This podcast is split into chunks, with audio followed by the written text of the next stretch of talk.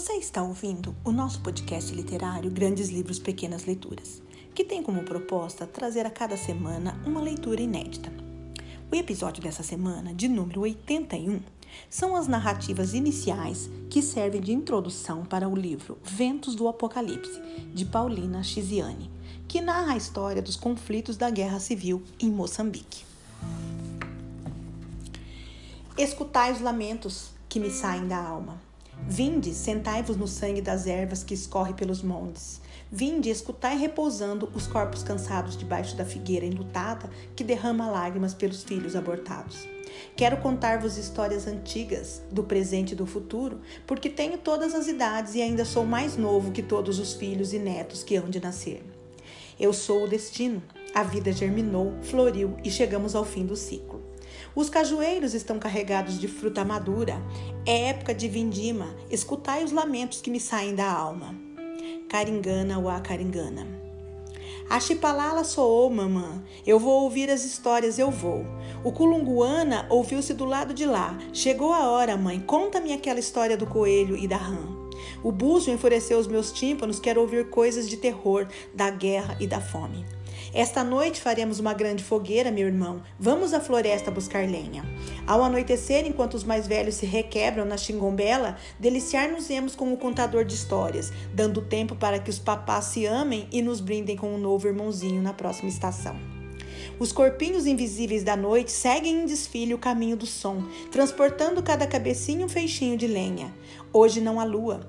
Caminham invisíveis, fantasmazinhos negros, que o homem negro é camaleão, depois do pôr do sol comungando a sua cor com a cor da noite. Os meninos em sonhos atravessam florestas verde sonho, cinzentas da noite. Mergulham os pés em ondas de ervas imaginárias, escutando o rumor das águas, dos riachos e os cânticos das cigarras que as corujas ainda dormem. Chegam todos ao mesmo tempo, preparam a fogueira e quando tudo está a postos dizem em uníssono: Aqui estamos, avô, conte-nos bonitas histórias. Um rosto velho floresce de sorrisos no desabrochar dos sonhos. O marido cruel. Há muitas gerações passadas, os homens obedeciam às leis da tribo. Os reis tinham poderes sobre as nuvens. O negro dialogava com os deuses da chuva e Mananga era a terra de paraíso. O verde dos campos era exagerado e as águas desprendiam-se por todas as ravinas.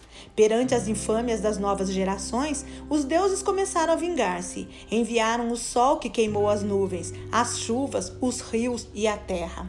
Das árvores restaram os ramos e troncos nus. O verde ficou amarelo e os prados incendiados apresentavam um aspecto triste e desolador. Nos regatos ressequidos, os quadrúpedes aparavam toda a erva.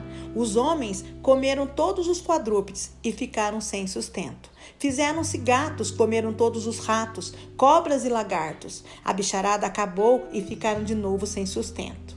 Daí fizeram-se macacos, saltando de árvore em árvore, comendo frutos silvestres e até descobriram novos cardápios que adicionaram ao tradicionalmente conhecido.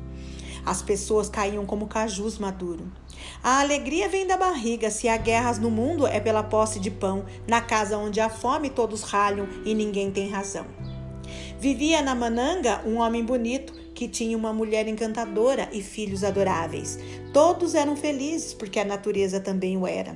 Os tempos mudaram, o casal feliz tornou-se infeliz. O homem resmungava sempre, descarregando a fúria sobre a própria companheira. Mulher, toda a culpa está contigo. Habituaste as crianças a comer demasiado e o milho acabou depressa.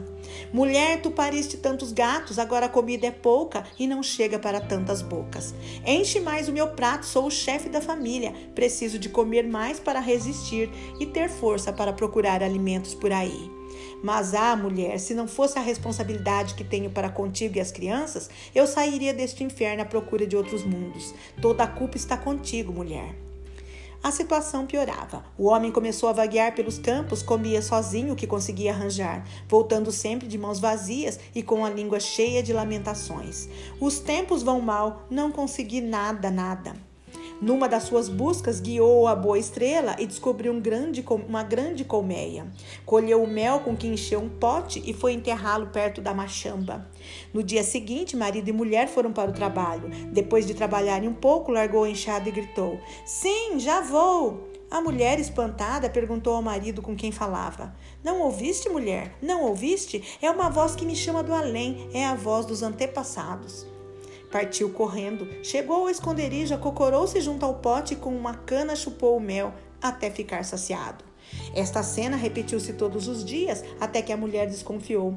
Sempre que o homem ia para a dita chamada dos defuntos, voltava sorridente, lambendo os beiços, engordando enquanto todos definhavam. Um dia seguiu e, quando chegou perto, subiu a uma árvore para ver melhor e descobriu o marido sugando mel. Ela regressou amargurada e nada disse. Depois de muito sofrimento, as chuvas voltaram a cair e os campos ficaram verdes de novo. Quando chegou a altura da colheita, a mulher preparou uma festa e convidou os familiares. Estando todos reunidos debaixo da sombra, ela condenou a atitude criminosa do marido em voz alta e disse: Homem que mata jamais merecerá o meu perdão. Arrumou todos os seus pertences, pegou nos filhos e abandonou o marido cruel para todo sempre. Mata, que amanhã faremos outro. Este é o ditado dos tempos do velho império de Gaza, que se tornou célebre sobrevivendo muitos sóis e muitas luas, e como o grão semeado de boca em boca até os nossos dias. Há mais de 100 anos, as terras de Mananga foram invadidas por guerreiros de tronco nu, pés descalços, orelhas furadas e saiotes de pele ornamentadíssimos com colares multicolores, amuletos, braçadeiras felpudas, trazendo longas agaias à direita e escudos de pele à esquerda. Os generais deste exército, os verdadeiros nagunis, laureados com coroas de penas, marchavam na retaguarda e em segurança, enquanto o grosso do efetivo, formado por xanganes, marchava à frente, servindo de proteção aos senhores nigunis. Pois em caso de ataque, seriam eles os primeiros a morrer. Eram os guerreiros do exército de Muzila, marchando de vitória em vitória, espalhando ordem e soberania por estas terras, chacinando os inimigos, submetendo as tribos conquistadas, apoderando-se das suas mulheres e incorporando no exército todos os jovens das terras usurpadas. Quando os guerreiros de Muzila marchavam, a terra abalava em violentos sismos. O sol parava, as árvores abriam alas e até soldados de Portugal buscavam abrigos nas trincheiras. As populações em bando fugiam para cá e para lá, procurando refúgio no interior da savana. Os grupos em fuga estabeleceram normas de segurança. É proibido falar, tossir ou espirrar no esconderijo. Podes borrar-te ou mijar-te, mover-te é que não, porque é perigoso. As crianças são livres, nada as detém. Quando têm fome, choram até enrouquecer a voz. Quando têm sede, berram até enervar. E quando estão felizes, cantam até demais. Não suportam a fome, a sede e o calor e choram. As vozinhas dos meninos ouviram-se nos espaços em direção aos tímpanos atentos dos heróicos guerreiros que seguiram as ondas do som até descobrir o esconderijo. A vingança foi implacável e até os fetos foram estripados dos ventres das mães. Deste modo, estabeleceram-se novas normas de segurança. É preciso silenciar o choro dos meninos. A caminho do novo abrigo, os maridos aproximavam-se delicadamente das esposas com crianças de colo e transmitiam a ordem: Mulher, o menino vai chorar e seremos descobertos. Mata este, que depois faremos outro. Nos momentos de perigo, a solidariedade é a lei. Ou morre um por todos, ou todos por um. Com gestos desesperados, a mulher puxava a ponta da capulana, sufocando a criança que se batia até a paragem respiratória. O menino morto era escondido na vegetação, não havia tempo para enterrar os mortos. Cuidado, mulher, é proibido chorar, mas também não vale a pena quem comovem as lágrimas no tempo de guerra?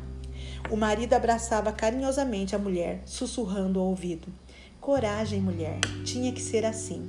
Este já morreu, amanhã faremos outro.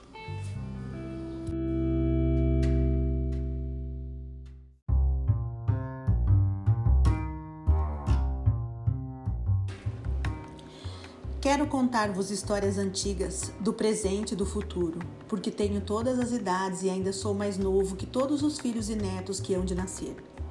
Eu sou o destino a vida germinou, floriu e chegamos ao fim do ciclo. Os cajueiros estão carregados de fruta madura. É época da vindima. Escutai os lamentos que saem da alma. Caringana a caringana. Caringana ou Acaringana é o narrador fictício dessa história que é inspirada em fatos reais. Afinal, a autora moçambicana Paulina Chiziane, ganhadora do prestigiado Prêmio Camões em 2021, faz uma narrativa do sofrimento originado pelos conflitos da Guerra Civil que duraram 10 anos e culminaram na proclamação da independência de Moçambique em 25 de junho de 1975, ou seja, há menos de 50 anos. Publicado em 1995, este é o segundo romance da autora e não poupa o leitor das mazelas e do sofrimento vividos pelo povo moçambicano durante os conflitos, o que gerou um cenário de violência, seca, fome e muitas pessoas acabaram desabrigadas, recorrendo aos mais diversos meios para sanar a fome, comendo aquilo que era possível e muitas vezes se envenenando ou adoecendo enquanto buscavam refúgio ou ajuda humanitária. Paulina, embora pouco conhecida por aqui, já esteve no Brasil. Em 2015, participou de uma conferência na Academia Mineira de Letras ao lado de Conceição Evaristo, autora de Becos da Memória.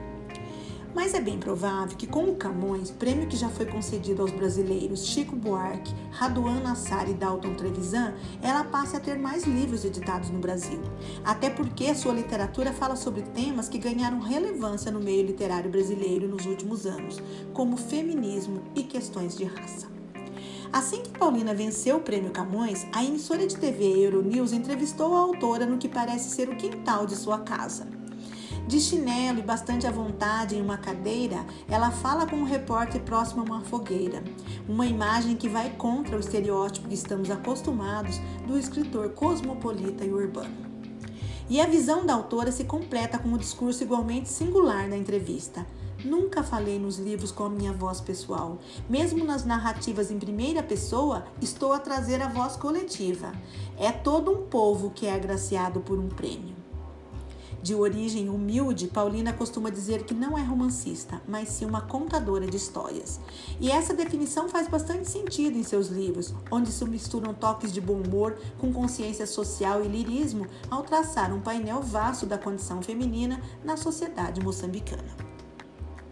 Se muitos leitores colocam em xeque os prêmios literários, o Camões deste ano serviu, no Brasil, para jogar luz em uma autora potente, mas ainda pouco editada no país. Então, que venham mais livros de Paulina Chiziane. E se você quiser conhecer outros episódios do nosso podcast, acompanhe nossas redes sociais, Instagram e Facebook. Grandes Livros, Pequenas Leituras. Temos também um e-mail para recados, sugestões, críticas, opiniões. Grandes Livros, Pequenas Leituras, arroba gmail.com. Muito obrigada e até a próxima semana.